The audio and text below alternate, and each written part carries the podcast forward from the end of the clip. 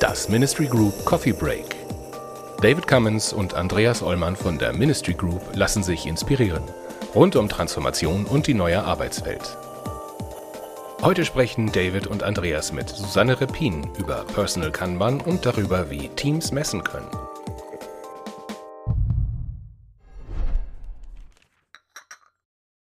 Hallo Susanne. Hallo David. Schön, dass du bei uns bist. Voll Hallo klasse. Andi.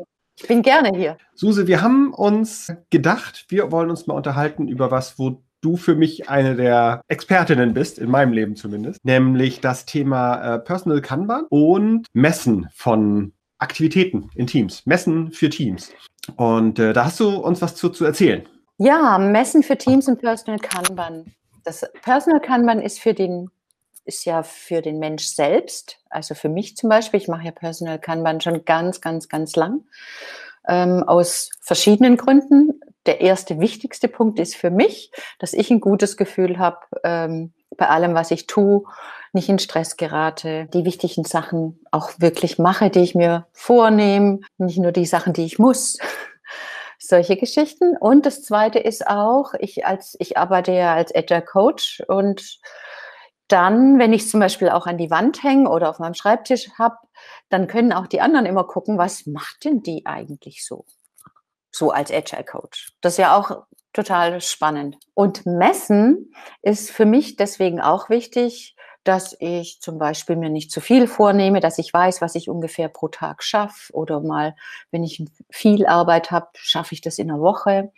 Und das ist genauso wichtig für die Teams. Deswegen versuche ich immer zu erreichen, dass die Teams für sich messen auch.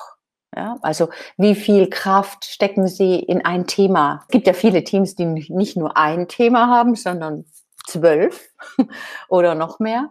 Und ähm, um sich da gut entweder zu verteilen oder zu sagen, das ist das Thema, gerade unser Fokusthema, das möchten wir gerade mit mehr Kraft vorantreiben, dass sie das auch sehen und für sich selber messen können. Und da ist es aber vom, vom Unterschied her wichtig, es werden keine Personen gemessen, sondern immer die Teamleistung. Du hast gerade in der, in der, in der Beschreibung gesagt, ähm, es geht auch darum, dass die Teams dann Priorisierung machen können dadurch. Habe ich das Mhm. richtig verstanden? Dass man also Mhm. durch, durch das Messen messe, was wir so schaffen, wir als Team insgesamt in einer bestimmten Zeiteinheit, in der Woche oder am Tag oder wie auch immer. Mhm. Gut, bei Kanban ist es so, dass man tatsächlich misst hinten, was, was dabei rauskommt und Mhm. dann guckt mit so, so einem Durchschnitt, wie viele Karten, wie groß sind die maximal, wie viel schaffe ich denn, wenn ich 20 Karten noch vor mir habe.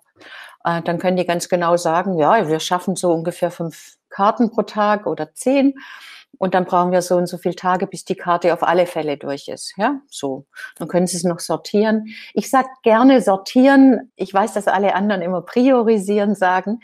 Es ist ja immer alles wichtig. Und dann fällt es den Menschen oder dem Mensch, mir auch, schwer. Ja, was ist denn jetzt noch wichtiger als was anderes? Das eine hat einen Termin, das andere ähm, will eine wichtige Person und so weiter und so fort. Das andere will ich selbst.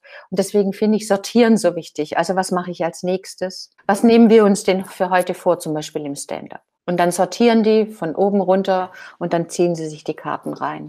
Ich kann mir vorstellen, dass, dass viele sagen, ich, will messen am Ende, ob was dabei rauskommt, weil ich das, was ich geschafft habe, erhöhen möchte. Es gibt aber auch in Kanban diese, diese Idee, das höre ich ein bisschen raus von dem, was du am Anfang gesagt hast, dass, na, auf Englisch heißt es Limit Work in Progress, das Limitierung von wie viel ich äh, in Arbeit habe aktuell, richtig? Also prinzipiell beobachtet man jeder, also jeder Einzelne oder die Teams beobachten bei Kanban ihre eigene Arbeit, ihren Arbeitsfluss. Da gehört das Work ähm, in Progress Limit dazu. Das heißt, sie nehmen sie, sie fangen nicht so viele Sachen an, die dann irgendwie nicht fertig werden, weil sie zu viel parallel machen, sondern sie versuchen wirklich eins nach dem anderen wegzukriegen und schneiden lieber ihre Karten. Also blödes Beispiel, ich schreibe ein Buch, könnte ich natürlich in Progress hängen und dann drei Monate warten und dann ist das Buch fertig mit Glück. Aber ich kann ja auch sagen, ich schreibe erstmal eine Einleitung oder ich schreibe mal meine Idee auf und dann bespreche ich die Idee mit Andy und äh, wenn der dann sagt, findet er auch gut, dann mache ich mal vielleicht ein Inhaltsverzeichnis. Und diese ganzen Einzelkarten, also maximale Größe, die, ähm, das ist Voraussetzung, dass man das macht. Und dann kann man auch die, die Karten in Progress ziehen und dann eben auch fertig kriegen, bevor man vielleicht das nächste nimmt. Das ist oft der Fehler, äh, den man selbst macht für sich und auch die Teams, dass sie zu große Sachen in den Progress ziehen. Und ähm, dann wirkt das Work in Progress Limit nicht so. Also das ist einfach Multitasking macht langsam. Wenn man Dinge nacheinander macht, dann werden sie insgesamt früher fertig. Und man entspannt natürlich selber in der Arbeit viel besser, weil man nicht dauernd springt. Weil diese ganzen Springzeiten und wieder reindenken, die fallen dann weg. Klingt für mich ein bisschen wie ein Flow-Gedanke da. Das ist der Flow-Gedanke, du hast es erfasst. sehr gut. Aber das, das, heißt dann, äh, das Messen geht eigentlich darum, das besser einschätzen zu können besser planen zu können auch. Können. Mhm. Und auch im Nachhinein und, und auch im Nachhinein zu sehen, für was verwende ich meine Kraft. Ne? Also letztendlich ein, ein, Lernansatz ja auch dahinter. Ne? Also ich habe nicht unbedingt den Anspruch, von Anfang an genau zu wissen, wie viel kann ich pro Tag. Dann nehme ich mir irgendwie fünf Tickets an und nachher stelle ich fest, oh, ich habe noch Zeit übrig und werde im Laufe der Zeit vielleicht merken, dass es eigentlich sieben sind oder andersrum, ich starte mit zehn und lerne, nähe mich dann von oben. Also letztendlich geht es bei dem Messen darum, Daten zu haben, mit denen man lernen kann, besser zu werden, sich selbst besser einzuschätzen, auch als Team besser einzuschätzen, oder?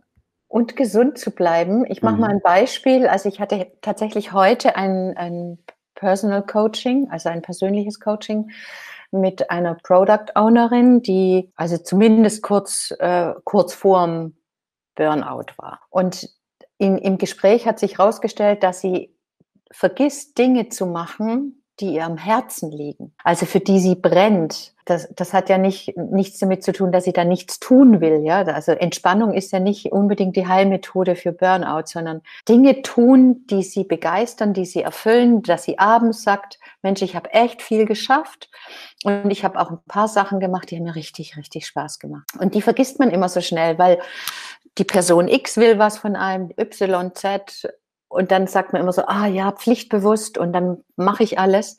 Beim Personal Kanban kann man dann hergehen und sagen, ja, ich will aber in der Arbeitsgruppe auf alle Fälle teilnehmen, weil das sind tolle Leute, das sind tolle Ideen, die wir da erarbeiten und da möchte ich unbedingt teilnehmen. Und dass sie dieses Treffen nicht verpasst und nicht irgendwie wegschiebt, muss sie sich eine Karte machen.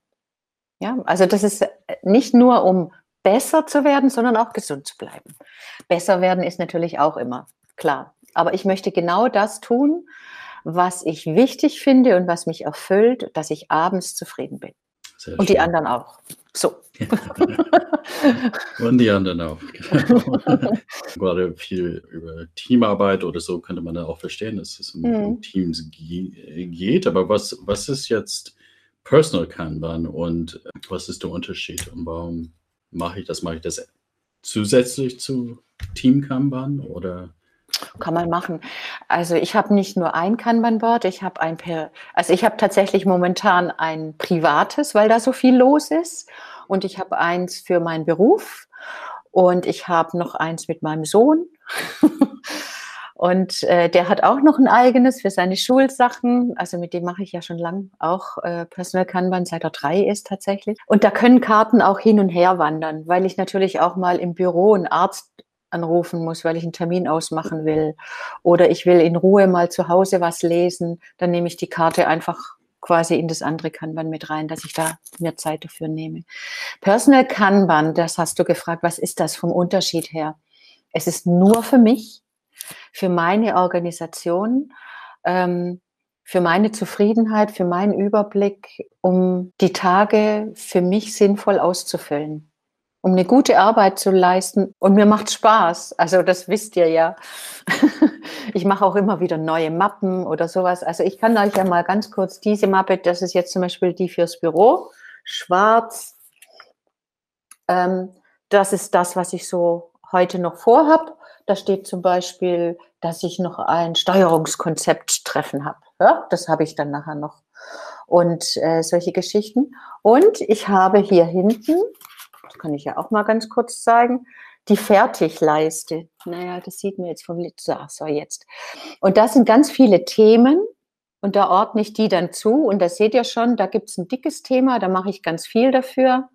Und da mache ich, das ist mein Fokusteam, da mache ich ganz viel dafür. Und dann eben auch noch so andere Themen. Da kann ich auf einen Blick sehen, ob ich meine Prioritäten, jetzt sage ich das, so richtig setze. Ne?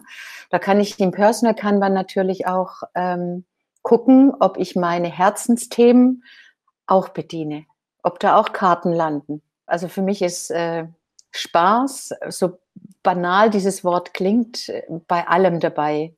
Äh, wenn ich dafür brenne und äh, Spaß dabei habe und Freude und es kommt was dabei raus, dann macht es einfach mehr Sinn für mich. Was ich ganz faszinierend finde, was du uns gerade gezeigt hast, war ja total analog. Zettel, Zettel in einer, in einer Mappe geklebt. Und ähm, eigentlich verbindet man ja Kanban ähm, irgendwie immer mit digitalen Tools, weil es ja auch irgendwie aus dem ganzen Agilen und Softwareentwicklung und so weiter, das hat irgendwie, es hat was Technisches, hat was mit digitaler Transformation zu tun. Und es gibt ja auch tonnenweise Tools, mit denen man das digital machen kann. Ja.